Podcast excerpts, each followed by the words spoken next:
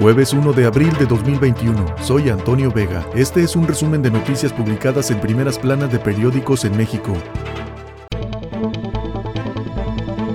El Universal. Reaprenden a militares del caso Tlatlaya. Los siete elementos involucrados en el asesinato de 22 civiles habían sido liberados entre 2015 y 2016 por falta de pruebas. 15 de los 22 civiles muertos fueron ejecutados por militares, señala la Comisión Nacional de Derechos Humanos. La pandemia está vigente. El riesgo de contagio es alto, dijo Jorge Salas Hernández, director general del Instituto Nacional de Enfermedades Respiratorias. Llama a la población a no bajar la guardia y continuar con las medidas sanitarias. La vacuna no es mágica, dijo.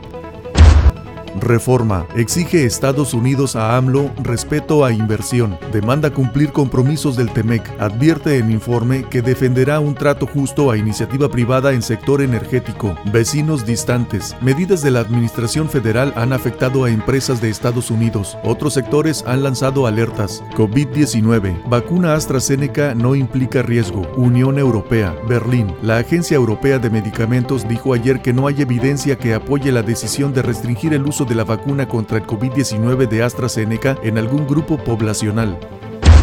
Excelsior, Tribunal Electoral del Poder Judicial de la Federación prohíbe propaganda en la mañanera. No podrá difundir logros del gobierno. Aunque se trate de un nuevo modelo de comunicación, la conferencia no debe violar la legislación electoral, consideran magistrados. Hacienda, optimista sobre recuperación, elevó de 4.6 a 5.3% la proyección de crecimiento económico para este año ante el fortalecimiento del mercado interno, beneficiado por el avance de la campaña de vacunación contra COVID-19, un mayor dinamismo en la economía mundial y la recuperación en los precios globales del petróleo. 3.6% de incremento en los ingresos presupuestarios del gobierno prevé Hacienda para este año. La crónica de hoy. El Tribunal Electoral del Poder Judicial de la Federación prohíbe a AMLO presumir logros en mañaneras. El Tribunal Electoral no cancela las conferencias matutinas, pero señala que López Obrador deberá limitar a presentar información neutral sobre salud, educación y protección civil. Durante el proceso electoral, el presidente no podrá presumir programas sociales, elogiar o atacar gobiernos locales ni hacer comentarios sobre los próximos comicios. Ricardo Monreal convoca a los candidatos a alejarse de la confrontación y difamación así como a evitar, dijo, enfrascarnos en intentar liquidarnos o intentar aniquilarnos. La jornada, financiado por Estados Unidos, artículo 19, nutrió el golpe contra México. Puedo probar que todos sus miembros son opositores a la 4T, dijo AMLO. Critica que el Departamento de Estado hable de asuntos nuestros. Nosotros no opinamos sobre sus violaciones a los derechos humanos, destaca. Contrarrestar el tráfico ilícito de armas demanda el país a la Organización de Estados Americanos. Congreso local invalida reglas en pro de García Cabeza de Vaca. El Heraldo cuestiona a AMLO que Estados Unidos opine sobre México. Informe de impunidad. El presidente criticó a la administración de Joe Biden por el reporte que documenta violaciones a derechos humanos en nuestro país. Milenio, más recursos a Tren Maya y tercera edad en presupuesto 2022. Planes 4T. Hacienda prevé restablecimiento casi total de la actividad económica el próximo año por vacunas y regreso a clases en documento entregado a la Cámara.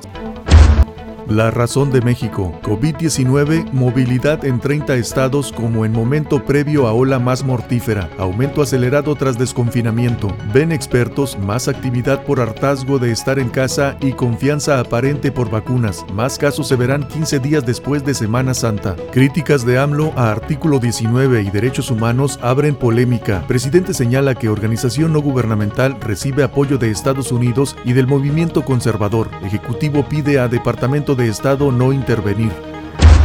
El Sol de México. Estados Unidos abogará por sus empresas de energía. Mensaje a México. En un informe, la Embajada Comercial ofrece garantizar trato justo para sus inversionistas. Previenen cruce masivo de migrantes. Tijuana. Con detonaciones de granadas de humo, agentes de la Oficina de Aduanas y Protección Fronteriza de Estados Unidos hicieron un nuevo simulacro en la garita de Otay para medir sus capacidades y evitar un cruce masivo de migrantes indocumentados. En la región han habido al menos tres intentos por las garitas de San Isidro y Tecate. En plena pandemia aumentan muertes de diabéticos y cardíacos. La cifra aumentó 40% debido a que los enfermos no pudieron seguir su tratamiento o por miedo no acudieron al hospital.